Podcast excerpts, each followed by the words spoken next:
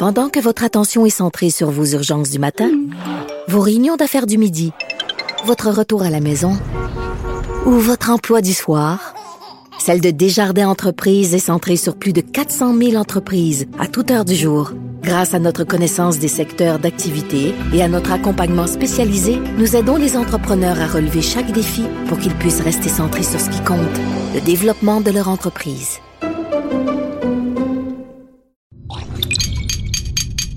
Cube Radio.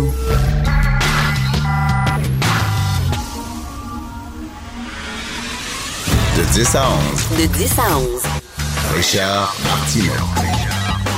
Politiquement incorrect. Cube Radio.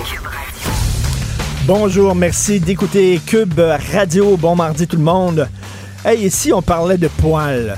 C'est la journée, pile poil. Si on parlait de poils, la belle barbe de Régis Labombe, je trouve que ça y va bien. La belle barbe à Régis, hein, Joanie? Ça y va vraiment bien. Il a l'air en santé. On est très content de le voir guéri. Euh, et de retour au travail progressivement. Et bien sûr, les poils de dessous de bras de Catherine Dorion. Moi, je connaissais Movember, bien sûr. Bon, la moustache du mois de novembre. Je ne connaissais pas mes poils. On va se coucher moins niaiseux ce soir grâce à Catherine Dorion de Québec solidaire. Donc, mes poils, encourager les femmes à ne pas se raser les aisselles, le- de, de laisser, de laisser pousser de façon libre et sauvage euh, leur pilosité, se promener avec leur nouvelle pelisse. Écoutez, pourquoi pas? Pourquoi pas? M'en fous totalement. Moi, s'il y a des filles qui ne veulent pas se raser en dessous des bras et qui ne veulent pas se raser les jambes, m'en tape totalement. Je pense qu'il y a des sujets pas mal plus importants dans notre société. Mais je veux rien que parler de la diversité corporelle. Je veux rien que parler de ça. Parce que des fois, il y a des choses qu'on peut pas dire dans, dans notre société, puis le, le show s'appelle politiquement incorrect. Tu sais, la diversité cor- corporelle, tout le monde a sa beauté, tout le monde est beau, tout le monde, est beau égal. C'est faux. Vous le savez que c'est faux. Il y a des gens plus beaux que d'autres. Vous le savez. Tout le monde est intelligent. Il y a des gens plus intelligents que d'autres. On peut pas dire ça, là. On peut pas, là, je parlais pas des filles, parce qu'on va me faire rentrer dedans. Hein, un vieux mononcle sexiste, puis tout ça. Parlons de gars. Tiens, parlons de gars. Comme ça, je me ferai pas attaquer. Tu prends un gars, mettons, comme moi. Fait pas beaucoup d'exercices. Flasque, bédane, tu peau blanche, rendu un certain âge, là. Ça s'affaisse, là. C'est pas? Puis tu prends quelqu'un comme Alexandre Despetit à côté, mettons, là. La shape en V, là. Les six-packs, là. Tu sais? Ouais, il est plus beau, objectivement. Voyons donc. Il y a des gens qui sont plus beaux que d'autres. C'est pas vrai que la fille qui pèse 400 livres puis qui est poilue est aussi belle que Gisèle Bunchen. C'est faux. Vous le savez que c'est faux. Il y a des filles, on passe dans la rue on tourne la tête, elle est belle en maudit. Il y a des gars aussi, ouh! Oui, c'est vrai, un sourire, être bien dans sa peau, tout ça, c'est correct. Mais objectivement, il y a des gens qui sont plus beaux que d'autres. Je connais une amie qui était rédactrice en chef d'un magazine féminin. Puis elle recevait toujours des lettres de femmes. Pourquoi vous mettez pas une grosse en une? Mettez une grosse en une. C'est toujours des femmes minces, des femmes shapées, tout ça. Mettez une grosse en... Ah, C'est correct, on va en mettre une. Ils ont mis une grosse en une. C'est le numéro qui c'est le moins vendu de l'histoire du magazine. Les femmes ne voulaient pas voir ça. Moi, si je veux voir un film d'action, je veux que le gars soit en forme, tu sais.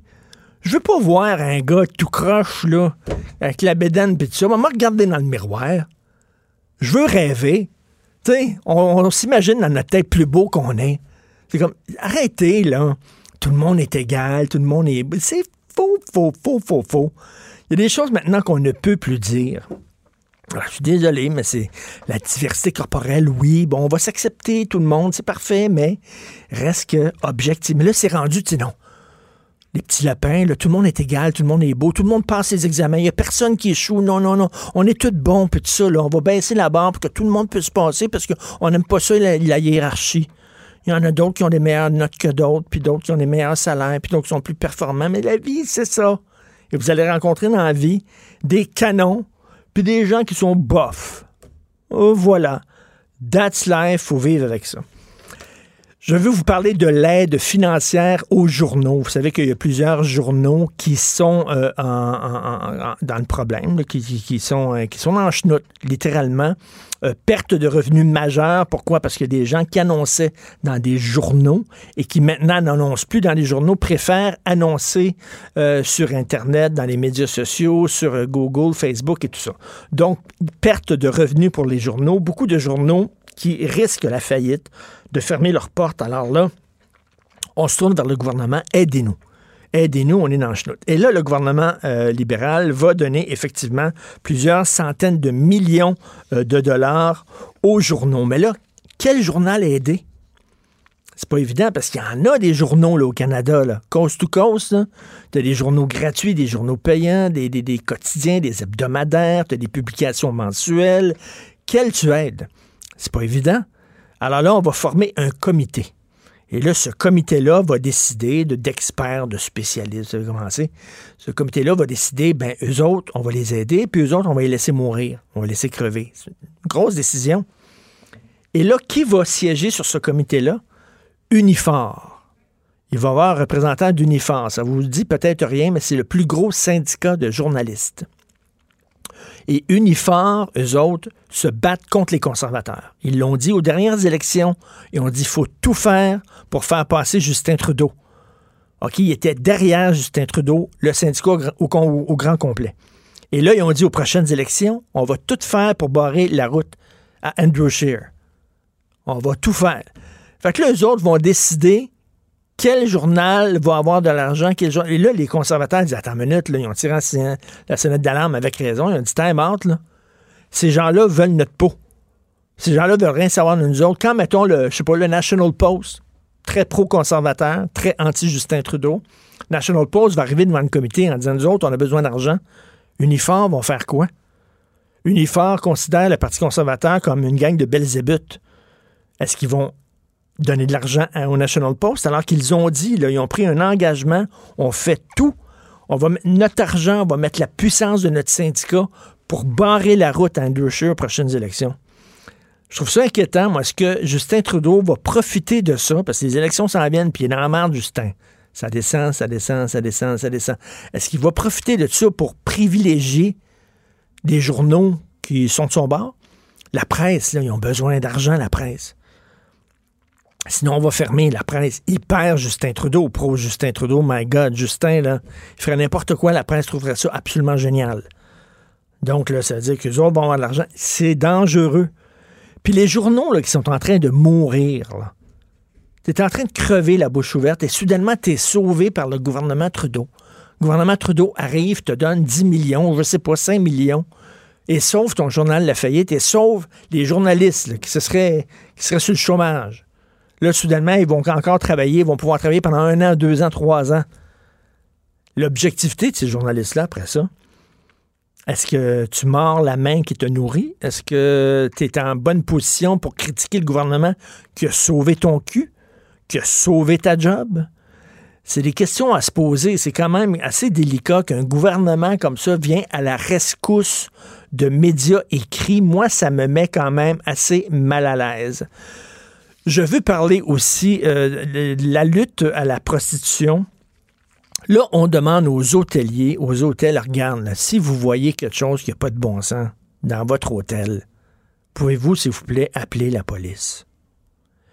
Nous autres, aux francs-tireurs, au tout début, les premières années des francs-tireurs, on tournait dans une chambre de motel on tripait là-dessus, on disait on va tourner une chambre de motel, c'est une atmosphère différente. Les invités arrivent, ils sont pas aussi à l'aise que quand c'était dans un quand c'est dans un studio, ils sont un peu désarçonnés, ils arrivent dans une chambre de motel, il y a une odeur particulière, une lumière particulière, ça les met un peu, ça les désarçonne, puis là, ça fait des entrevues plus fun. Je pense qu'on avait raison de faire ça. Donc, on était dans des motels, écoute, des motels à Saint-Hubert, on était dans d'autres motels à Brossard, des motels miteux. Et à un moment donné, on était dans un motel, puis la porte, la chambre à droite puis la chambre à gauche, c'était des prostituées qui recevaient des clients. On les timait. On était là, les gars rentraient, puis on disait, OK, là, 5 minutes, 10 minutes, on, misait, on gageait, là. 10 minutes, 7 minutes, le gars sortait, tu sais. Et les gars rentraient, puis sortaient, puis tout ça. Et à un moment donné, il y a un gars qui arrive, il y a un gars qui arrive au motel, Puis euh, on dit, euh, il pensait, on était trois gars au début, on est trois gars francs-tireurs en tournée. Il y avait Laurent Saunier avec euh, Benoît Dutrézac et moi. Puis il y avait des caméras. Tu sais, le gars, il pensait qu'on tournait un film porno gay. Fait qu'il arrive, il vient voir le tournage, dit, ah non, c'est une émission de Télé-Québec, puis ça. Puis toi, t'es qui? Il dit, moi, je suis euh, Steve le pimp. Pardon? C'est Steve le pimp, c'est moi, c'est moi le pimp. Puis chaque semaine, il venait nous voir. Ah, Salut les gars, comment ça va, Steve le pimp? C'était vraiment super weird. Et le gars là, de la- du motel, le propriétaire du motel, il savait. Il voyait les, les gars rentrer puis sortir de la chambre de motel. Il voyait les filles.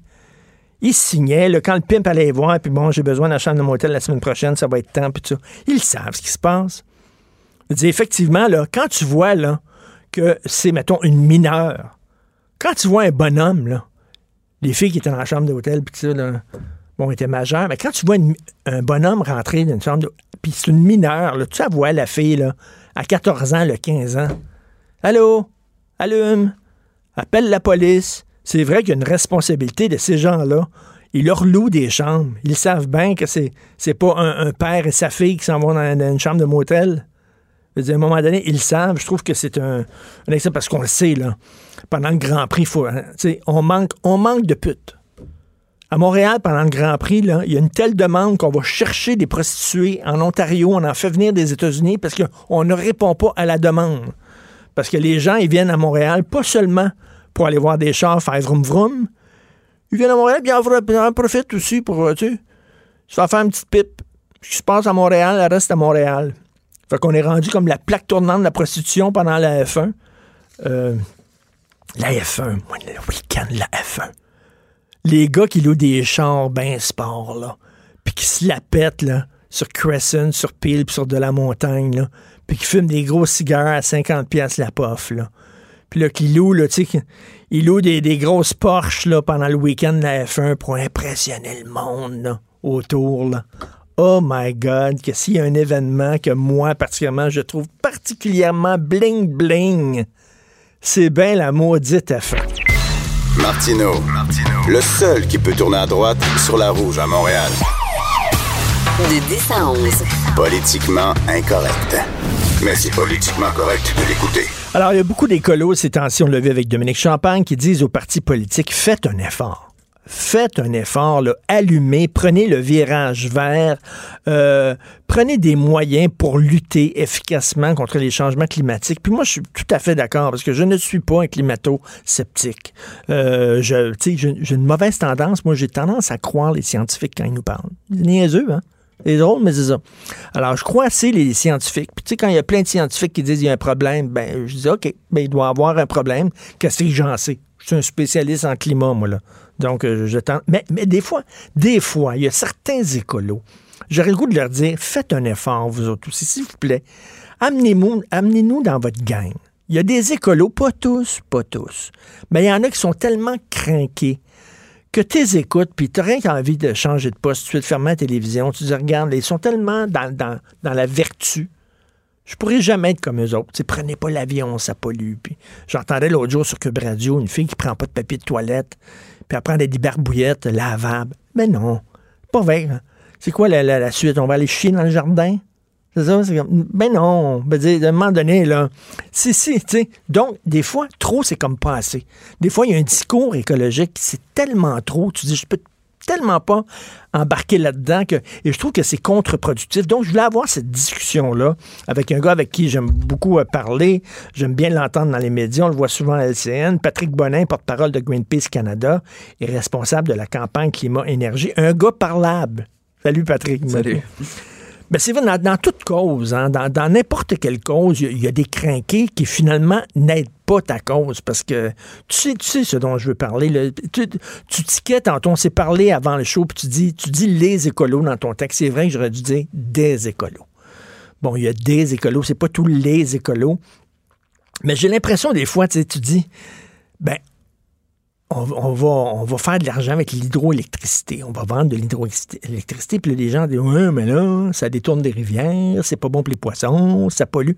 Oui, mais c'est quand même moins pire que le pétrole. Pouvez-vous, s'il vous plaît, applaudir quand on fait un pas dans la bonne direction? Bien, sur la question de l'hydroélectricité, je pense qu'il faut qu'on regarde de quoi on parle exactement.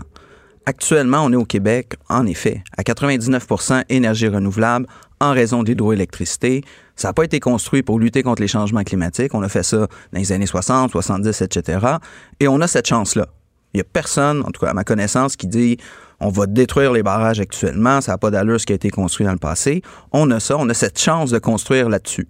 Une fois qu'on a dit ça, qu'on est en surplus énergétique, qu'on a des potentiels énormes au niveau de l'efficacité énergétique. Là, c'est l'équivalent à peu près de deux romaines, ce qu'on peut aller chercher en puissance. Là, si on fait un minimum d'efficacité énergétique, ça, ça veut dire de l'économie d'énergie, ça veut dire faire des programmes d'isolation partout à travers le Québec, de créer des chantiers d'économie, de créer des jobs aussi un petit peu partout, de renflouer le portefeuille des gens. Et ça, juste en faisant ça, c'est le meilleur moyen économiquement. C'est deux fois moins cher à peu près que n'importe quel nouveau barrage et c'est rentable pour tout le monde partout à travers le Québec. Donc, on ferait de l'argent, puis en même temps, on serait plus écolo. On serait plus correct avec l'environnement. Fait qu'il faut prioriser comment on gère notre énergie. Et je suis désolé de vous l'apprendre, mais vous le savez déjà, les libéraux, à plusieurs égards, ont fait un fiasco. La politique énergétique qu'on a au Québec, elle prévoit, par exemple, d'augmenter la consommation de gaz, alors que c'est du gaz de schiste, là, à peu près à 80% ce qui est produit au Canada, c'est par de la fracturation. C'est plus du gaz classique, conventionnel, c'est de la fracturation hydraulique, c'est ce qu'on a vu débarquer au Québec. Donc, il y a plein d'enjeux avec leur politique énergétique. Revenons sur les barrages. Quand on regarde actuellement les dernières grandes rivières qui restent, Grande baleine, là, je sais pas si vous savez, mais c'est pas pour rien qu'elle n'a pas été exploitée. Il y a eu de l'opposition, mais elles sont extrêmement loin, ces grandes rivières-là. Économiquement, ça fait aucun sens. Déjà, en partant, là, on regardait les chiffres, là, c'est pas pour rien que ça n'a pas été construit. Une fois ça dit, c'est quoi les alternatives qu'on doit faire avant? Je vous ai parlé de l'efficacité énergétique, l'économie d'énergie, la géothermie. La géothermie, M. Legault en a parlé en fin de semaine. On appuie ça. Hydro-Québec en fait peu. Mais, mais là, je veux rien revenir. Là. Le, discours de Legault, est-ce que vous êtes content? Vous, à Greenpeace, il dit on veut euh, électrifier les transports, euh, tout ça. On veut, euh, on veut remplacer le chauffage dans les écoles. Au lieu d'un chauffage au mazout, ça va être un chauffage électrique. Tu l'as dit. J'ai hâte de voir la facture. J'ai hâte de voir combien ça va coûter. Mais est-ce que vous êtes content? Est-ce que vous applaudissez? Ou vous avez les bras croisés en disant, ben, c'est pas assez? C'est pas suffisant. Bien, somme toute, on est content. Bon. Il y a, plusieurs bémols dans, plusieurs choses. Vous parlez de, l'hydroélectricité. Euh, je vous dis que le solaire est déjà plus intéressant à plusieurs égards, que l'éolien, on pourrait le développer intelligemment au Québec avec les communautés, qu'on peut gérer la pointe, donc éviter... Pourquoi on a besoin d'hydroélectricité, entre autres? C'est pour répondre à la pointe en hiver. Quand il fait très froid, on utilise beaucoup d'électricité le matin et le soir. C'est de la pointe, et là, on a ben, besoin de puissance. Là, on va le vendre, peut-être, à l'État de New York. Là, ben, sont l'électricité, c'est très bon. Ben, c'est très bon, encore là, d'un point de vue climatique, en effet. Si ça se fait bien, puis si les lignes de transport sont pas euh, sont pas imposées à des gens de manière tout croche comme on l'a vu dans le passé, il y a moyen de bien faire les choses. Mais il faut aussi se poser la question c'est quoi le meilleur moyen. Si on fait de l'argent avec ça, ça on, on est tous contents d'avoir des programmes sociaux. À un moment donné, il faut payer ces programmes sociaux-là. Est-ce que c'est la meilleure place? Est-ce que c'est la meilleure utilisation? Je pense qu'il faut quand même se poser cette question-là. Est-ce que, par exemple, on serait mieux d'électrifier, oui, nos transports électrifiés, nos bâtiments électrifiés, nos industries au Québec, de faire en sorte qu'on fait plus de transformation en faisant venir des industries ici et d'utiliser cette hydroélectricité-là? Je pense que c'est légitime de se poser la question, qu'est-ce qui est le plus rentable comme société? Mais en, théorie, en effet, c'est intéressant de remplacer du charbon par de l'électricité propre. Bon, donc, euh, il y a la, théorie des petits pas. Moi, je crois à ça. Euh, vaut mieux un, tien vaut mieux que deux, tu l'auras. Euh, euh, un pas dans la bonne direction, plus qu'hier, moins que demain. Que demain. Tu sais, quand on nous dit, oui, les chars électriques, tout ça, monsieur et madame ordinaire, là, ils regardent ça, ils regardent le prix des chars électriques, ça coûte cher. Ils n'ont pas, ont pas les moyens de se payer ça. dans, dans, dans, certaines régions, tu as besoin de camions, tu as besoin d'équipements lourds, tu as, des longues distances à parcourir pour ton travail, tout ça, tu as besoin de, de, de, gaz. Tu sais, à un moment donné, c'est rien que d'avoir un discours, au lieu de dire vous n'êtes pas assez écolo, puis tu mets les gens à distance, des embarqués dans ta gang. Je, ne sais pas, je sais pas si tu as des enfants, Patrick? Trois. Trois. Ben, tu sais, encourages tes enfants, là, quand ils commencent à marcher, bravo, puis un pas en avant, puis tout ça, tu dis pas, oh mon Dieu, ben niaiseux, je viens de tomber. Mais il faut que je mette des limites aussi à mes enfants. Quelque part, c'est le rôle aussi d'un gouvernement, parce que si tu n'avais pas mis, par exemple, des ceintures obligatoires dans les chars, il n'y a personne qui porterait une ceinture. Si tu mets pas des limites de vitesse sur l'autoroute, ben, le monde va rouler le plus vite qu'ils peuvent, ceux qui veulent. Si on met pas de limites au niveau climatique, ben on n'y arrivera pas. Et à quelque part, c'est le rôle de l'État. faut tracer une ligne parce qu'en effet, euh, on en fait tous là, des choses. Puis moi, je suis, loin d'être parfait à plusieurs égards, là, mais à un moment donné, il faut aussi que le gouvernement aide les gens. C'est pas vrai que si vous voulez prendre le transport collectif, puis il n'y en a pas, ou ça vous prend une heure de plus, ou euh, puis ça coûte plus cher, ben c'est pas intéressant. Mais tu sais, quand j'entends là, un, un voyage par avion, euh, pas plus par année, même encore Ferrandez là, qui dit lui en fait un aux cinq ans, c'est un choix personnel, c'est lui. Euh, J'ai pas entendu moi un organisme écologique qui nous dit qu'on devrait seulement faire un voyage en avion aux cinq ans. Mais tu sais, là on commence à jouer sur la culpabilité. Euh, euh, tu sais, je m'excuse, mais le Québec, le regarde, il pleut, puis en fin de semaine, il va pleuvoir, puis c'est températures de schnout. Selon moi, un voyage dans le sud par année, là, ça devrait quasiment être euh, payé par la RAMQ. Là. Je veux dire, c'est, c'est comme, on a besoin de ça, on va tout virer fou. Là, c'est, pas un luxe, c'est quasiment un, un besoin essentiel. Mais je dis ça en ben, rigolant, mais tu sais. Ouais, si la RAMQ fait ça, ben, on va aller s'enchaîner à la RAMQ. Là. Mais, non, euh, mais tu sais, commencer à culpabiliser les gens. Ben, je pense que il faut quand même prendre conscience quand on parle d'aviation que les émissions de l'aviation mondiale ont presque augmenté de 100% depuis 1990. Les prévisions pour 2050, là, si on fait rien, c'est une augmentation de 300 à Mais 700 sais-tu quoi? de plus. Sais-tu quoi? Il y a des Ça- gens ça, c'est- avant, il y a des gens avant qui pouvaient pas voyager parce que voyager avant c'était pour les riches. Puis aujourd'hui, tu peux avoir des vols pas chers. Puis il y a des gens qui avaient pas accès justement au voyage. Puis là maintenant, eux autres peuvent voyager, peuvent voir le monde, peuvent découvrir d'autres peuplades, d'autres façons de vivre. Ça ouvre leur. Ben tant mieux, bravo. Félicitations à la démocratisation euh, du voyage. On dirait qu'il y a une petite gang de snobs qui s'ennuient du temps où il y avait seulement certaines personnes qui pouvaient voyager. On dirait, on dirait que des fois, j'entends le discours, c'est ça. L'enjeu de, de voyager puis d'ouvrir euh, son esprit, là, je, suis tout à fait d'accord avec euh, l'importance de voir d'autres cultures et, et de comprendre justement ce qui se passe puis de s'ouvrir l'esprit. Ceci étant dit, on peut faire comme si ça n'existait pas puis qu'il n'y avait pas de problème. Vous l'avez reconnu au niveau des émissions de gaz à effet de serre, il y a un problème. L'aviation est problématique. Pourquoi elle est problématique? En premier lieu, parce que c'est un énorme lobby. Ce lobby-là, quand on parle de l'accord de Paris sur le climat, là, il n'y a rien sur l'aviation là-dedans. Ils se sont battus pour que les gouvernements n'imposent pas de limites à l'aviation, ne forcent pas les, les, les compagnies à être plus efficaces déjà à la À base. Davos, le sommet sur l'environnement, il y avait 1500 jets privés de gens là, qui ont pris des jets ouais. privés pour aller, pour aller parler d'environnement.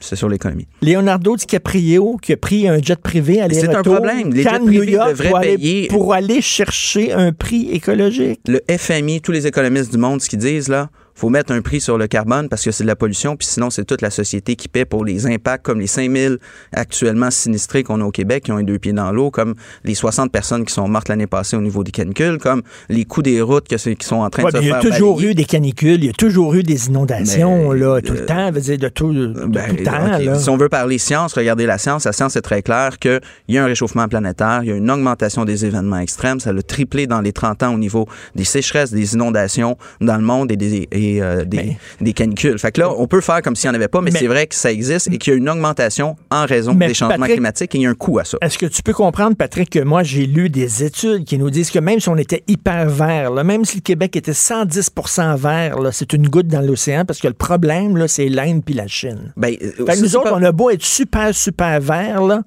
puis tout, tout vendre nos autos, puis tout ça, là, on, on fera aucun changement sur, euh, sur la surface de la planète parce que c'est eux autres qui polluent. Comme, qui Mais polluent. ce raisonnement-là nous amène dans le mur. Si on se dit ça, tout le monde va dire la même chose. Moi, je suis un petit pays. Par capita, par habitant, là, la Chine, l'Inde, ils polluent moins que le Québec. La Suède, ça pollue moins que le Québec. La, la Norvège, ça pollue moins que le Québec par habitant. Fait qu'à quelque part, regardez Ben là- le niveau de la consommation d'essence au Québec. C'est pas en train de diminuer au, Québec. là, mais là les, les, les, les, les- les baleines là, qui sont étouffées par le plastique, les, les- ben, ça, c'est c'est des, c'est des rivières, euh, c'est des, qui sont en Asie, qui sont en Inde, qui sont en Afrique. C'est eux autres qui causent ce problème-là. là. C'est un autre enjeu au niveau du plastique. Là. Si on parle de changement climatique, il y en a parce que c'est du pétrole, puis il faut le produire, puis ça pollue, en effet. Mais on n'est pas parfait au Québec au niveau du plastique, à ce que je cherche. Là. On a quand même des efforts à faire. Si vous voyez la consommation de plastique et le fait qu'il y a à peu près 13% du plastique qui est recyclé. Ceci étant dit, le raisonnement de on est au Québec, puis on a de l'hydroélectricité, puis on, on a cette chance-là d'avoir pas de pollution ou presque au niveau des gaz à effet de serre pour notre électricité, mais il faut qu'on la maximise, il faut qu'on électrifie le Québec et qu'on tasse le pétrole Mais- et gaz qui plombe économiquement le Québec. Là, Mais Les- Pa- Patrick, tu me donnes raison aujourd'hui. Parce que tu es en train de me dire qu'ils n'ont rien à changer, les écolos. Leur tico est parfait. Moi, j'ai tout inventé ça. là. Tous les gens qui disent ça n'a pas de bon sens, on les écoute. Des fois, il y en a certains qui sont trop craqués. Puis tout ça. Non, Là, je suis trop craqué. non, non, non, pas toi. Mais je dis, il y en a. Il y en a. Il y a des gens, moi, j'en connais plein de gens qui pourquoi disent, regarde, ça pas je donne raison. C'est comme. euh, Donc, euh, le discours écolo, il est parfait. Il faut continuer comme ça. C'est-à-dire, de certains. Tu trouves pas qu'il y a certains militants qui en mettent un peu trop? Quand on nous dit de limiter nos voyages en avion, j'ai une vie à vivre, moi. Une vie à vivre. Je crois pas à la vie après la mort. J'ai une vie à vivre. Après ça, je vais mourir. Elle s'arrête à partir du moment où tu empiètes sur la liberté de la société. Si personne ne fait d'effort, je suis pas en train de dire arrêtez tout le monde de prendre l'avion demain. Soyez conscient qu'il y a un impact, que c'est le pire moyen de voyager en termes de pollution et qu'il faut s'attaquer à ce secteur-là. Il faut le forcer à réduire ses émissions. Il faut qu'on paie pour notre pollution aussi. Et, et oui, en effet, il faut réduire. Si vous n'êtes pas capable, vous devez. Tu sais, il y a plein de voyages d'affaires. Ça n'a aucun sens là, que ce soit Montréal-Toronto, qu'il n'y ait pas d'alternative de train euh, rapide après combien d'années qu'on a ce débat-là. Euh, le gouvernement a un rôle aussi pour légiférer, pour faciliter, offrir des alternatives. Une fois qu'on a dit ça, par exemple, au niveau de la viande. Tu sais, la viande, c'est 14% des émissions mondiales d'élevage de bovins. C'est plus que tous les transports, les trains, les bateaux, les avions. Ça va être 50% en 2050 si on fait rien. Est-ce que ça veut dire que demain, il faut qu'on devienne tous végétariens, végétaliens? Non. Que chacun en soit conscient, un, qui diminue un petit peu, qu'on fait des petits pas, qu'on mette des mesures durables en place et qu'on change, mais pas qu'on devienne parfait du jour au lendemain. Il n'y a personne qui Non, demande non, ça. mais tu fais le petit pas, puis après ça, tu, tu bouffes, puis tu, tu te rends compte qu'il y a de la bonne bouffe écolo, puis que finalement, c'est le fun de manger euh, végé, c'est le fun de manger végétalien, puis c'est pas si, aussi mauvais que ça. Puis finalement, tu t'en vas dans cette direction-là, puis tu diminues peu à peu ta, consommation de viande. Moi, c'est rien que ça. J'attends de- de- des militants écolos. Des fois, il y en a qui, qui, mettent la barre trop haute et qui se présentent, eux autres, comme des modèles à suivre, puis ils sont tellement extraordinaires qu'on peut pas les suivre, puis on décroche. Il faut mettre la barre là où la science demande, là où la science la met. La science, au niveau mondial, ils nous disent faut couper les émissions mondiales de CO2 de moitié d'ici 2030. C'est pas Greenpeace, là. C'est l'ONU qui dit qu'il faut couper les émissions mondiales de CO2 de moitié de 50% en 11 ans. Là, quelque part, là, il faut se rendre compte aussi qu'il va falloir, oui, commencer à marcher, mais il va falloir courir aussi. Parce que si on court pas, ben, on va avoir des impacts de plus en plus grands. Puis économiquement, ça n'aura pas de sens. Environnementalement, socialement aussi, là. Les- je vous parlais des On va courir, on va, on va, on- j'espère qu'on va courir, mais il faut commencer par marcher. Merci Patrick, tout le temps intéressant de te parler. Merci Patrick Bonin, porte-parole de Greenpeace Canada, responsable de la campagne climat-énergie. Martineau et l'actualité, c'est comme le yin et le yang. Impossible de les dissocier. De 10 à 11. Politiquement incorrect. Il y a des phrases qu'on pense jamais euh, pouvoir dire euh, une fois dans sa vie, mais là, je pense que je vais dire cette phrase-là. J'avais jamais imaginé dire ça, mais on va parler de poils avec Denise Bombardier. Bonjour Denise. oui, bonjour Richard. Bonjour. Est-ce que vous avez profité? Est-ce que vous avez célébré mes poils? Est-ce qu'au mois de mai, vous avez cessé de, de vous raser Non, les aisselles et les jambes? Non, mais moi j'ai eu beaucoup de j'ai eu beaucoup de succès parce que je j'ai fait trois trois radios. D'ailleurs, je vais en faire encore une tout à l'heure. Et j'ai montré ça. euh, ils ont parce que tout de suite ils sont allés sur leur téléphone et j'ai montré. Ils ont trouvé la photo de, de notre député de Québec solidaire, le, le bras dans les airs, qui monte ses poils et qui fait mener le combat des poils à l'Assemblée nationale. Et je vous assure, malgré le fait que euh, ils sont très très politisés, je pense qu'ils sont tombés en bas de leur chaise. Ils, ils croyaient pas que c'était une députée qui faisait ça. En France, là, vous avez montré ça là, à vos Oui, amis oui, français. Oui, je viens de montrer ça. J'ai fait trois, trois émissions depuis ce matin, moi. Alors, donc, je peux vous dire une chose. De deux choses l'une. Euh, C'est-à-dire, je vais vous dire de deux choses l'une. Ou bien les Québécois trouvent ça normal qu'une qu'une députée élue à l'Assemblée nationale hein, vienne faire les photos qu'elle a faites euh, dans le journal et nous disent qu'elle mène maintenant le combat pour que les femmes puissent conserver leurs poils en dessous des bras. Euh, on se demande d'ailleurs si la prochaine photo ce sera pas les poils de son pubis. Euh, ou bien les Québécois disent mais oui mais maintenant il n'y a rien là vous savez vous on connaît la phrase ou bien les gens euh, vont manifester quand même le refus de voir une députée désacraliser en quelque sorte la fonction de député à l'Assemblée nationale en se comportant comme ça. C'est pas la première fois, on le sait, dans le cas de de, de, de Catherine, euh, c'est Dorion, mais euh, elle continue et elle persiste. Et le parti ne semble rien Ben dire. non, ben, parce que si c'était une, si une- nous- Si c'était une initiative personnelle, ça serait quelque chose, mais ça a été relayé par Québec solidaire. Son vidéo a été relayée par Québec solidaire. Donc, le parti appuie ça. Voilà. Eh bien, si Québec solidaire, pour Québec solidaire, faire de la politique autrement, c'est euh, de se comporter comme ça, hein, de, ne, de, faire croire qu'un député peut se comporter, peut avoir des comportements aussi, aussi indécents que ceux-là, quand il est député, qui représente l'ensemble des électeurs de sa circonscription, n'est-ce pas? Même ceux qui ont qui ont voté contre elle, et, et que ça c'est et qu'on on laisse on accepte ça et c'est pas une c'est pas une adolescente de 16 ans là qui a fait ça, hein? Parce que c'est bien beau de jouer de jouer euh, de, jouer aux ados. Hein? Et puis de jouer la jeunesse, mais c'est pas vrai que tous les jeunes n'ont pas euh, le sens de la correction quand ils sont dans des situations officielles. Voilà. C'est une fonction officielle. Mais, moi, ça montre. elle n'est pas, pas, pas avec ses amis dans, sa, dans, dans son salon ou dans sa cuisine. Il y a des gens qui vont dire c'est un détail, mais en même temps, ça montre à quel point la gauche, la gauche est en train de se perdre. Il fut un temps où la gauche défendait les intérêts des travailleurs, c'est-à-dire demandait des meilleurs salaires, des meilleures conditions de travail, la sécurité au travail. C'était ça, la gauche de Michel Chartrand, c'était cette gauche-là. Là, la gauche parle de toilettes pour transgenres puis de poils en dessous des bras. Oui, oui, exactement. Mais que disent et que, comment vont que, comment réagissent les Québécois? Est-ce qu'ils trouvent ça normal? Parce que euh, si elle fait ça, pourquoi on exigerait à ce moment-là euh, de la correction de la part de, tous les membres de l'Assemblée nationale? Comment il se fait qu'à l'intérieur même de l'Assemblée nationale, le président de l'Assemblée nationale est là pour faire la discipline à l'intérieur? Comment il se fait que euh, cette, cette, cette, personne n'est pas convoquée et qu'on lui explique que c'est pas ça faire de la politique? Oui, mais elle était pas, elle était, elle était pas en chambre elle a quand même pas montré ses essais en chambre. non, mais ah. elle, les, elle les diffuse, elle les diffuse sur les réseaux sociaux quand même, hein? Et puis et, et, et ça, ça, comme vous dites, ça quel rapport ça a avec la défense euh, des intérêts de la, de la justice sociale que de faire des choses pareilles? C'est juste de la provocation et c'est du mauvais goût pensez pas, c'est pas que c'est ça me ça me scandalise pas. Je, je trouve je trouve que c'est d'un tel mauvais goût, c'est une d'une telle vulgarité finalement. Et ça fait partie de la vie intime ces choses-là. Ben oui, hein? exactement. Et On ne vient pas montrer nos poils. Ici, c'est un homme qui avait fait ça. C'est un député qui avait fait ça.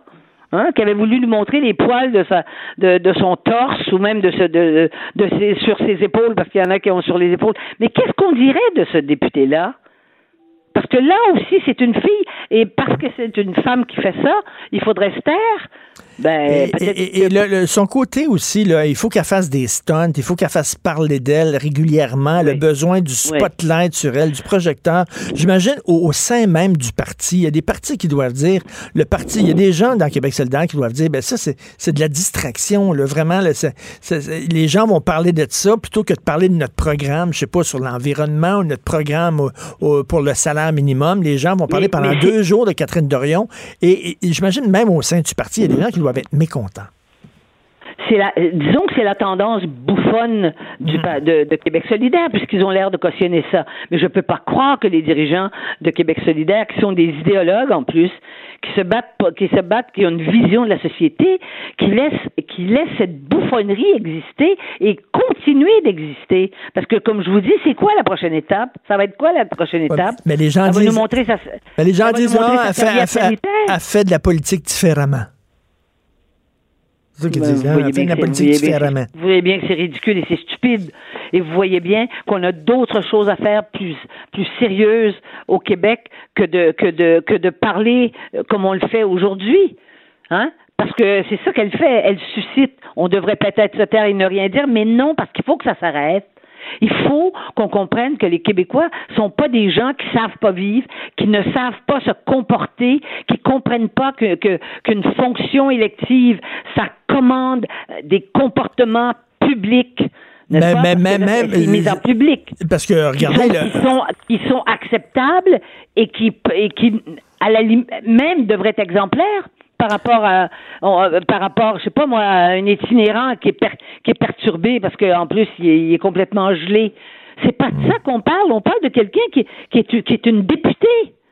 Et regardez Gabriel, euh, Gabriel Nadeau-Dubois, on a beau penser ce qu'on veut de Gabriel Nadeau-Dubois, c'est un, c'est un gars qui s'exprime extrêmement bien, qui est intelligent, oui. qui est plus, intéressant.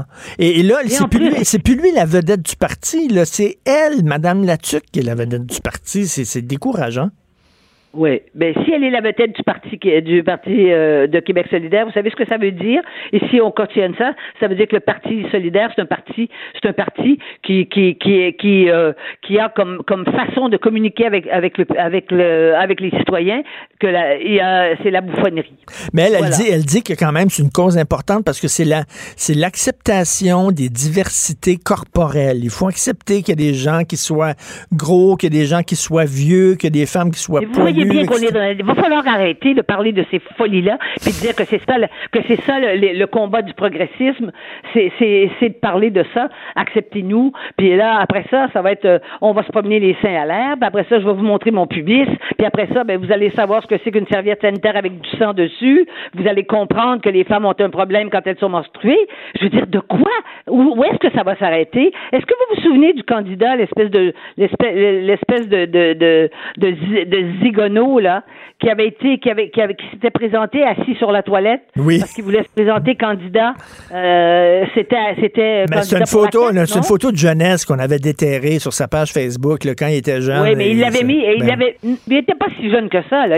C'était pas un petit bébé sur son pot, là. Non, c'est vrai. Eh ben, il a- eh ben, eh ben, voyons donc. Et, et il a pas pu se présenter. On, a retiré- on, on- on lui a demandé de retirer sa candidature. C'est pas parce qu'on s'assoit sur la toilette qu'on euh, on doit montrer ça publiquement. Pourquoi tout ce que fait l'être humain dans toutes les circonstances, il faudrait, il faudrait mettre ça sur Facebook? Mm. Et Quand les- on est député, il faudrait, faudrait dire que c'est une façon de nous ouvrir à la politique et à Et Je m'ennuie, l'égalité. je m'en- je m'ennuie de la gauche de Michel Chartrand. Je m'ennuie même à la limite de Ben, la, gauche, oui, mais- de- la gauche de Françoise David. Ouais. Mais moi, la gauche de Michel Chartrand, je m'en ennuie, je m'ennuie pas trop quand il sacrait comme un, comme un, comme un, comme un, dé- un démon à la télévision. D'ailleurs, on ne l'invitait plus. À un moment donné, à Radio-Canada, on a arrêté de l'inviter parce que ça n'avait pas de bon sens. Il faisait exprès à tout coup. Mais, euh, madame, ma- mais Madame David, elle doit s'étouffer dans son café le matin. C'est pas possible que, que Françoise David, qui a une correction, euh, qui a eu une correction, qui a jamais fait quelque chose, n'importe quelle div- diversion. Ah, puis il y avait le petit monde, qui avait le petit monde à cœur. défendait le- la politique. qui avait Ben le- le voyons donc. Denise. Denise, votre chronique était au poil. Merci. Mais et à jeudi? Merci. Ok, vous m'avez surpris de voir. Merci. OK, vous écoutez Politiquement Incorrect. Richard Martineau. Politiquement incorrect. On a vu cette semaine une photo hallucinante. Vraiment hallucinante euh, euh, de, du mont Everest. Tu sais, quand tu t'imagines le mont Everest, les gens qui montent au mont Everest, il me semble c'est la solitude ultime. Tu es tout seul, tu es sur le toit du monde. Ils vendent tout ça. Là. Tu peux pas être plus tout seul que ça au monde. On voyait, ça attendait en ligne, là, on dirait que c'était le Black Friday devant, le Carrefour Laval. C'était délirant. Des gens qui attendaient en ligne pour monter en haut de l'Everest. On regardait ça, c'était. Il paraît que c'est complètement fou. Euh, des gens attendent tellement longtemps, pendant plusieurs heures, pour pouvoir monter, qu'il y en a qui sont morts de froid. Parce que ça prend trop de temps. Alors, on a, je, je- je suis très, très, très content de l'avoir en studio, Gabriel euh, Philippi, qui est euh, justement euh, alpiniste et euh, qui a donné une entrevue euh, au Journal de Montréal, qui a accordé une entrevue au Journal de Montréal à Dave Lévesque, puis qui dit c'est un cirque. C'est un cirque. Bonjour, M. Philippi. Bonjour, Richard. Eh, merci beaucoup d'être là. Vous l'avez grimpé, l'Everest? Ça fait trois sûr? fois. Trois en fois? ouais, devenu Et- le premier Canadien à faire ça trois fois. Et là, c'est comme bientôt, il va y avoir quoi, des escaliers mobiles qu'on va mettre? Écoutez, c'est certain qu'une photo comme on a vu là, les gens, la, la première réaction, c'est votre réaction. Euh, mais j'aime votre commentaire de dire l'image qu'on se fait de l'Everest, si on est tout seul au monde, Ben tout oui. ça. Et c'est ce que j'ai vécu, moi. Je suis parti, j'ai décidé de de pas faire partie de ce groupe-là. Je savais qu'il allait avoir embouteillage et je suis parti. J'ai devancé ma poussée du sommet. J'ai vu qu'il y avait une fenêtre de deux jours, le 15 et le 16 mai, et je suis parti pour le sommet le 15 mai. Et c'est ce que j'ai vécu. Parce que ça fait partie de l'expérience, cette solitude-là. Mais oui, c'est, je veux dire, c'est le toit du monde. C'est, c'est l'Everest. Et la dernière section où on a vu la photo, c'est la plus belle section. C'est la section où on est au sommet sud, on voit le sommet et il nous reste environ une heure, une heure à gravir la montagne. Et moi, je l'ai vécu tout seul avec du vent qui balayait l'arête, avec euh, quatre, cinq personnes que je voyais au loin qui allaient atteindre le sommet avant moi, mais j'ai jamais vu cette foule-là. Donc, euh, mais, là, vous savez, on parle, on se plaint du tourisme de masse. Oui. Euh, ben, je suis allé l'année passée à Florence, c'était épouvantable. Je l'ai montré Florence à mon fils, c'était épouvantable. On n'a rien vu de Florence, c'était rien des touristes, ça n'avait pas de bon sens. Et je faisais partie de ça, là. Je faisais partie du problème. Il y a trop de monde euh, dans certaines villes. Là, il y a du tourisme de masse sur l'Everest. Exact, exact. Et oui, euh, on a vu à travers les années que cette la popularité de l'Everest a grandi. Et, oui, il y a un problème de fond. Il y a un problème de fond parce qu'il y a beaucoup trop de monde sur la montagne pour la période. C'est une période de deux mois sur l'Everest. Le premier mois, habituellement, c'est pour s'acclimater euh, tranquillement à aller produire les globules rouges. Donc, le premier mois, c'est d'essayer d'aller toucher un 7000 mètres, d'aller toucher 7000 mètres parce qu'après ça, il n'y a plus d'acclimatation, mais après ça, tout le monde se retrouve en même temps pour, euh, le sommet. Mais, moi, je pensais que des gens qui grimpaient l'Everest faisaient partie d'une élite.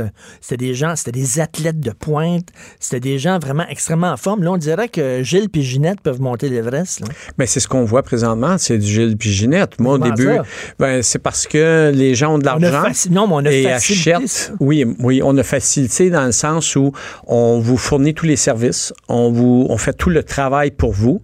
Euh, on vous met une bonbonne à oxygène. Dans certains, euh, certains groupes, l'oxygène est craqué au maximum dans votre bonbonne et on va jusqu'à vous tirer. Euh, la journée, j'ai fait le sommet. Ah. Moi, j'ai vu un groupe de Chinois. Il était 16 Chinois. Il y avait environ 25 Sherpas avec eux. Alors, on vous attache. Moi, je suis le guide. Alors, je vous attache après mon harnais et je tire. Et vous, vous avez seulement à faire un pas en avant de l'autre. Vous ne faites rien d'autre. Il n'y a même plus d'exploit. Ben, pour les, pour les gens qui ont l'argent, ce n'est pas une question d'exploit, c'est une question d'aller chercher un trophée, une photo pour mettre dans mon bureau d'avocat ou euh, dans mon entreprise parce que je suis quelqu'un qui, qui, qui, a un grand succès dans ma vie. Puis là, je cherche. Ils ont, fait, le, ils ont, fait le Machu Picchu, puis là, c'est plus assez. C'est plus assez. tout le monde va. tout le monde a une photo de lui au Machu Picchu. Fait que là, moi, je à l'Everest. Oui, parce que là, ça devient, ça devient in en quelque part, puis on a l'argent pour le faire, puis on voit que justement, Ginette est capable de le faire, ben moi, je suis capable de le faire. Mais on, est inconscient face à, face à ce qui se passe. J'imagine que c'est une dompe. Euh, une puis y a-tu plein d'affaires qui traînent, puis des non, on, on, est sur un parc national, on est très bien réglementé. Euh, sur l'Everest, on doit redescendre nos déchets. Nous, c'est une priorité. Moi, j'ai tolérance zéro avec euh, avec mon équipe. Lorsqu'on monte en haut, on redescend. À chacune des fois qu'on redescend au camp de base, se reposer, les déchets sont redescendus. Cette année, il y avait un organisme du gouvernement qui était au pied lorsqu'on redescend, juste avant de revenir au camp de base, au pied de la montagne, l'organisme était là et il pèse les déchets. Donc, si vous êtes un groupe de, de six, vous devriez en temps normal ramener X kilos. sinon, quoi? Sinon, tu perds le permis d'environnement qui est autour de 4 à 5 000 US. Mais, mais là, euh, il y a des gens qui nous écoutent peut-être parler. Peut-être qu'on a l'air snob, M. Philippi. Gilles et Ginette, peut-être, nous écoutent. Oui. Puis ils disent pourquoi nous autres, on n'aurait pas le droit d'y aller à l'Everest? Pourquoi on n'aurait pas le droit? Vous voulez rien qu'il y ait une petite gang qui puisse y aller? Puis... Bien, c'est ce que le gouvernement fait présentement. C'est que le gouvernement népalais, tout ce qu'il fait, c'est qu'il vous émet un permis. Vous voulez y aller? Je vous émets un permis. Donnez-moi 11 000 US, je vous donne un permis. Après ça, arrangez-vous pour trouver un fournisseur de services ou bien grimper tout seul. Mais moi, je vous donne un permis, je vous donne le droit. Présentement, Gilles et Ginette, tout le monde a le droit d'y aller. Le problème. Vous, vous regrettez à l'époque où c'était seulement des, athlètes de pointe qui pouvaient y aller? Ben, on voit ce qui se passe. On voit ce qui se passe. Les gens n'ont pas la compétence. Il y a des gens qui n'ont jamais mis de crampons dans leurs pieds. Il y a des gens qui n'ont aucune idée ce que c'est les problèmes en altitude. Les gens sont inconscients présentement, puis certains sont incompétents aussi. On, on veut se payer l'Everest, mais on ne prend pas les moyens pour être prêt pour l'Everest. Alors, on voit ce que ça donne C'est-à-dire davantage de morts? On est rendu avec 11 morts cette année. Et, et tout simplement, c'est que si la météo avait changé durant les deux journées, on a vu près de 700 personnes durant les deux journées, si la météo change en dedans d'une montée comme ça de 12, 15, 18 heures, les vents reviennent, le brouillard, les nuages et tout ça, bien, on se retrouve avec quoi? Avec 150 morts sur le dos parce que les gens ne savent pas quoi faire. Mais qu'est-ce que ça implique monter l'Everest? Est-ce que est-ce qu'on marche? C'est comme est-ce que vous devez faire vraiment de l'alpinisme avec des cordes puis tout ça? Là, puis, Il y a euh, des cordes comme- fixes maintenant parce que c'est rendu une montagne qu'on appelle commerciale. Donc, à partir du camp de base jusqu'au sommet, il y a des cordes fixes qui vont être installées tout le long pour Tout que le client soit toujours une en rampe. sécurité. Comme un genre de rampe. Oui. C'est un, une corde d'escalade qui est là tout le long. Et vous montez sur la corde. Bon, euh, c'est certain que des gens qui grimpent les montagnes comme moi n'ont pas besoin toujours de ces cordes-là. Euh, on essaye de sauver du temps. On s'attache pas comme, comme les clients, mais les clients, on leur demande de toujours être attachés à deux ancrages. Ça me, ça me fait penser, mon, j'ai un beau-frère qui fait du, du vélo, là, presque de compétition. Là. Puis lui, il chiale contre les cyclistes du dimanche, les pistes cyclables, là. Gilles puis Ginette avec leur petit vélo, pout, pout, pout, lui dit Pouvez-vous vous tasser, s'il vous plaît? Moi, je veux rouler sa piste cyclable. Mais en même temps, ils ont le droit de faire pout, pout, pout le dimanche, Gilles puis Ginette. Je préfère qu'ils fassent ça qu'ils restent chez eux à regarder la télévision. Là, tu sais. Ben, présentement, ce qu'on qu'on voit, justement, les gens qui sont là, qui ont. La journée, j'ai fait le sommet, par exemple, les Chinois qui étaient là, qui n'avaient aucune compétence, qui n'avaient pas d'affaires là, selon moi. Ben, moi, je dois prendre action. Je dois m'assurer que je m'assure de ma sécurité. C'est un peu comme sur la route. On voit toutes sortes de chauffeurs sur la route. On doit prendre notre propre sécurité. On doit conduire pour les autres sur la route. Ben, en montagne, c'est la même chose, encore plus. Donc, ils mettent, ils mettent c'est- ces, ces amateurs-là mettent votre sécurité en danger. ma sécurité, la sécurité de leur Sherpa en danger, la, la sécurité d'une équipe de sauvetage qui va aller les chercher à un moment donné. C'est c'est un gros problème. Donc, c'est pour ça que, comme je dis en conférence, moi, je, je- je m'assure de pas suivre les gens, mais de, de faire ma propre stratégie, de, de faire différemment des autres. C'est pour ça que j'ai décidé de partir une semaine avant eux. Les Sherpas, je veux parler de ça avec vous, parce que moi, ça me fait tout le temps rire. Mettons Joe Tremblay. là. Joe Tremblay va faire l'Everest. là. Puis là, on parle Joe Tremblay, là, je sais pas, le 15e à monter sur l'Everest ou whatever. Puis là, il y a sa photo. Oui, mais le gars, il y a trois Sherpas qui, qui sont montés avec lui sur l'Everest puis qui ils transportent tout le stock. On n'entend jamais parler de ces gens-là. On les connaît même pas par leur nom, mais on, on connaît le gars là, qui est en avant des Sherpas puis lui est en haut avec le drapeau dans les mains. Oui. Puis les Sherpas, ça fait peut-être 15 fois qu'il fait le Christy d'Everest. Exactement. Euh, moi, euh, moi dans, dans, dans mon ascension, j'ai un ami Sherpa avec moi, Sonam, puis Sonam a été présent partout. Je parle de Sonam, je, je l'aide même en dehors. Ils sont, lui et ses quatre sœurs sont orphelins. J'aide à leur éducation. C'est Ah, des gens qui sont importants Mais pour moi. c'est des gens qui ont fait l'Everest. Là. Ils Ben, sont on- aussi. euh, Oui, oui c'est- le, le record cette année est de 24. Là. Il y en a un qui ça fait 24 fois qu'il fait l'Everest Un Sherpa? un Sherpa. Il a fait deux fois l'Everest dans la saison, là, 23e et 24e ascension. Donc, ce sont des athlètes record. qui méritent autant d'honneur que les, explorateurs. Ils, ils méritent plus. Ils méritent plus. Sans eux, ça- le, taux de, le, le taux de gens qui atteigneraient le sommet d'Everest serait très, très, très, très minime. Des gens, je veux dire, tout le monde fait appel aux Sherpas. Transporter l'équipement, monter les tentes, euh, il y, y aurait un nombre très minime de gens qui feraient. Et là, on retrouverait l'Everest justement avec des grimpeurs comme vous rêvez, les, les pionniers, les- ceux, que- ceux qui vont là en Moi, équipe. moi, j'ai euh, besoin d'un Sherpa pour grimper le Mont-Royal, moi. Mais, monsieur, monsieur Philippi, quand vous êtes en haut, la première fois, là, la première fois que vous avez atteint, là, c'est-tu un trip spirituel? C'est quoi, y a-tu? C'est, quoi le trip? Je pense que lorsqu'on arrive en haut, on est tellement fatigué. Je me souviens, mon premier des, des trois sommets d'Everest, je suis arrivé là, puis j'ai dit, ah, OK, je suis rendu. J'avais pas, j'ai réalisé seulement au mois d'août, j'ai fait le sommet au mois de mai, j'ai seulement réalisé au mois d'août que j'avais fait le sommet de l'Everest. C'est, c'est un, Au mois d'août, quoi, ça a pris? Oui, trois mois? oui, en fait, Avant je- avant oui, que ça kick. exactement. J'étais en train de donner une présentation, je donnais une conférence, et lorsque j'ai parlé de la, de la journée du sommet, j'ai vraiment réalisé de ce que j'avais fait. Et cette année, j'ai fait l'Everest. On est redescendu au dernier camp, 8000 mètres, où plusieurs sont décédés cette année là, de fatigue, d'épuisement. Et on est reparti durant la nuit pour faire le sommet voisin, le Lhotse, qui est un, le quatrième plus haut du monde. Avec mon Sherpa, on a fait ces deux sommets-là en, en dedans de 24 heures. Et pour moi, ça a été, euh, ça a été toute une aventure de vivre ça. Mais de, de faire, mettons, le quatrième sommet Oui. du monde, mais avec moins de monde, Oui. ça doit être plus trippant Ah. que de faire le premier sommet du monde avec plein de monde. Ah, tu veux pas le faire? Le premier sommet du monde avec une file indienne. C'est pour ça que moi, j'ai changé mes plans. Parce qu'il n'y a pas de plaisir là. C'est comme on attend à la banque, là. On est en file, on attend Ah non, à mais la moi, j'en revenais pas de cette photo-là. Je Non. pensais que c'était photoshopé. Je peux pas, Je peux dire, pas, je peux pas comprendre qu'il y a personne dans la file à un moment donné qui a vu des gens décéder durant la journée.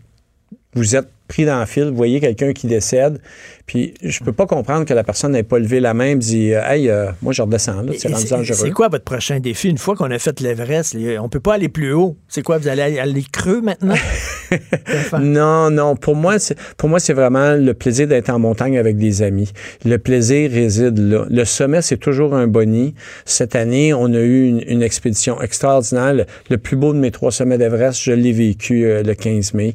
C'était de toute beauté d'être tout seul, d'avoir l'impression d'avoir l'Everest à nous, contrairement à une semaine plus tard où j'aurais fait demi-tour. Je me serais dit. Fait qu'il y a des saisons, là. Vous- C'est connu. C'est avril il et mai. Avril, Avril et mai, c'est des Ouais, Il y a quoi? ouais. C'est quasiment c'est comme des voyages organisés, là, quasiment. hein? Ben oui, vous devez, euh, vous devez, vous- d'un, vous procurer un permis. Donc, habituellement, si vous avez besoin d'un permis, vous allez faire appel à un fournisseur de services qui est, qui est sur la montagne. Ben, ça doit- en tout cas, c'est- assez incroyable de voir. Ben, je me suis dit, la prochaine étape, c'est qu'ils vont mettre des escaliers mobiles. Ouais, J'ai entendu parler euh, de Kilimanjaro. Là, je pense qu'ils veulent, euh, veulent installer quelque chose pour le Kilimanjaro. Là. Euh, Quoi, des, des, des, des, des Ils escaliers? veulent installer. J'ai entendu qu'ils qu'ils voulaient installer quelque chose là, pour se rendre au sommet. Là. Plus facilement. euh, My ben, God. Ben oui, c'est- dommage. On est en train de détruire euh, nos montagnes la- de la planète, euh, la nature. Attendez le tourisme dans l'espace, sur, sur- sur la Lune. Sur la Lune. Ça va être débile. Merci beaucoup, M. Gabriel Philippi. C'était vraiment intéressant. Bravo. Cube Radio.